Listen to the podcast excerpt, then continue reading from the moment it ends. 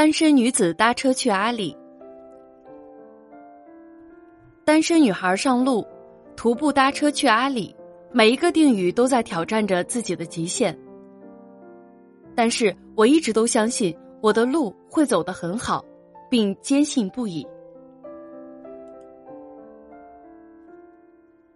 离开拉萨的最后一晚，很多事情要办：搬行李、换旅店、取相片、去山上送相片、拿边防证、与拉萨的朋友告别。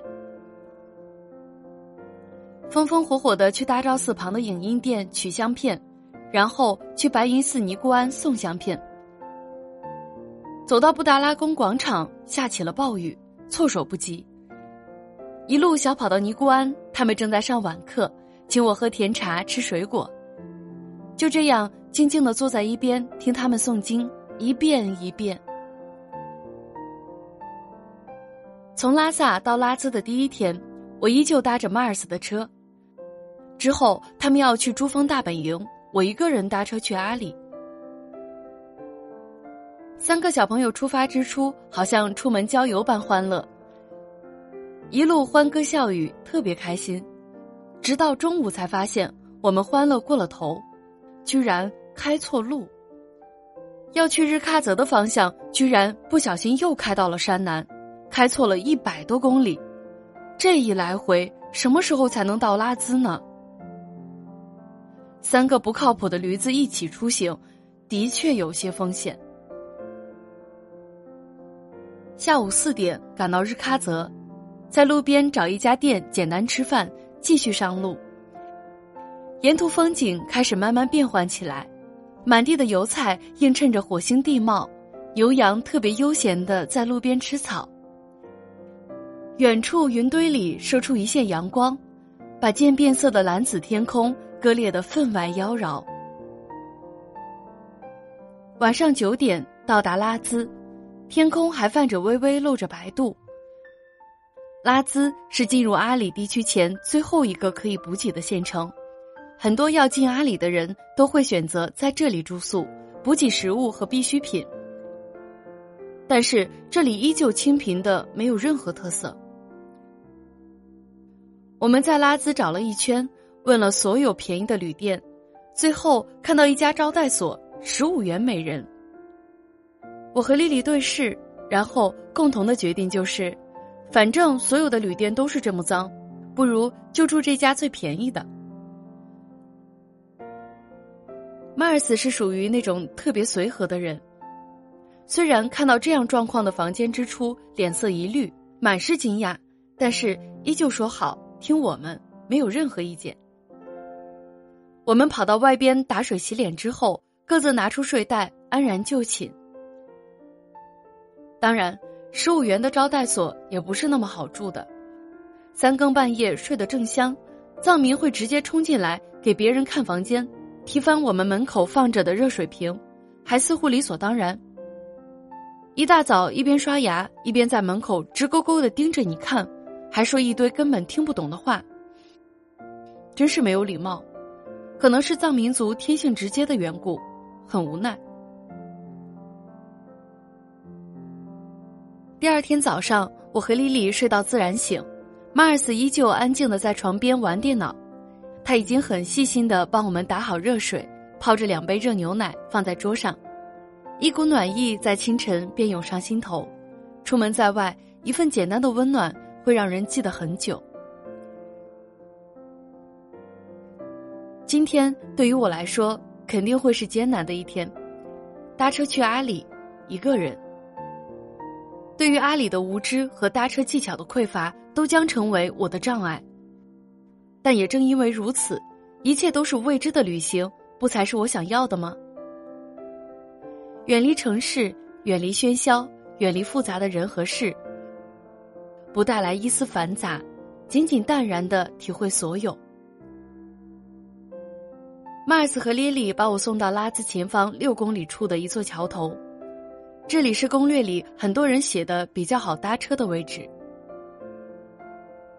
在桥头往前走几步，有一个藏族小孩一直追着我要钱。走到一个小学的位置，我看见一对藏族夫妻开的拖拉机停在路边，于是忐忑的向前询问。这是我人生第一次搭车。我自认为一直是一个脸皮很薄的人，搭车这样的事很难与我之前的生活挂上钩，自己也不理解怎样的驱动会驱使我选择放弃座椅搭到的马尔斯的车，自己一个人背着包留在这阿里无人区独自搭车。你好，请问你们去阿里吗？我微笑着上前，微微屈身，尝试性的询问。拖拉机旁的藏族大叔说了一堆我听不懂的字符，我的脑袋顿时高原缺氧。这是什么意思？完了，他不懂汉语。想必藏族大叔刚听到我讲话时的感觉和我现在一样，只是他老人家在高原地区待惯了，不会出现如我这般暂时性缺氧，所以还泰然自若。前面，去吗？我开始大幅度摆弄肢体，用手指着前方，然后指指这堆满黄土的拖拉机，再指指前方。能带我去前面吗？幸好阿里只有二幺九国道这一条路。藏族大叔的表情好像还是一头雾水。我继续一阵一阵的手足舞蹈，兼着不间断的恰到好处的微笑。藏族大叔起初一副很谨慎的模样，甚至微微从他的眼神中看到些许的害怕与抗拒。这是对我们这样外来人的排斥。所以此时我只能微笑，真诚、谦逊、温暖且轻柔的微笑。我只能用微笑告诉他，我是善意的、柔弱的，需要他的帮忙。太过分的笑容会让人害怕。太轻蔑的笑容会让人排斥，这时候一定要懂得把握的恰到好处。坐在拖拉机上的藏族大妈似乎渐渐明白了我的意思，他俩用藏语交流了一下，然后大叔挥手示意我上车。耶，成功！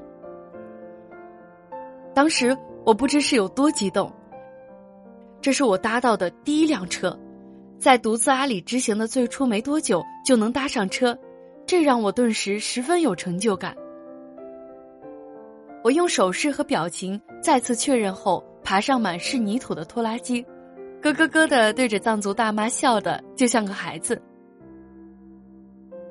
没想到我在阿里的人生第一次独自搭车，竟然是拖拉机。还是在完全无法沟通的情况下，坐上藏族大叔开的拖拉机，坐着时速不到二十码的拖拉机走了几公里，在一土路的分岔口，大叔回头示意我下车，并指指土路前方，告诉我他们到了，要往这里面走，不能再带我了。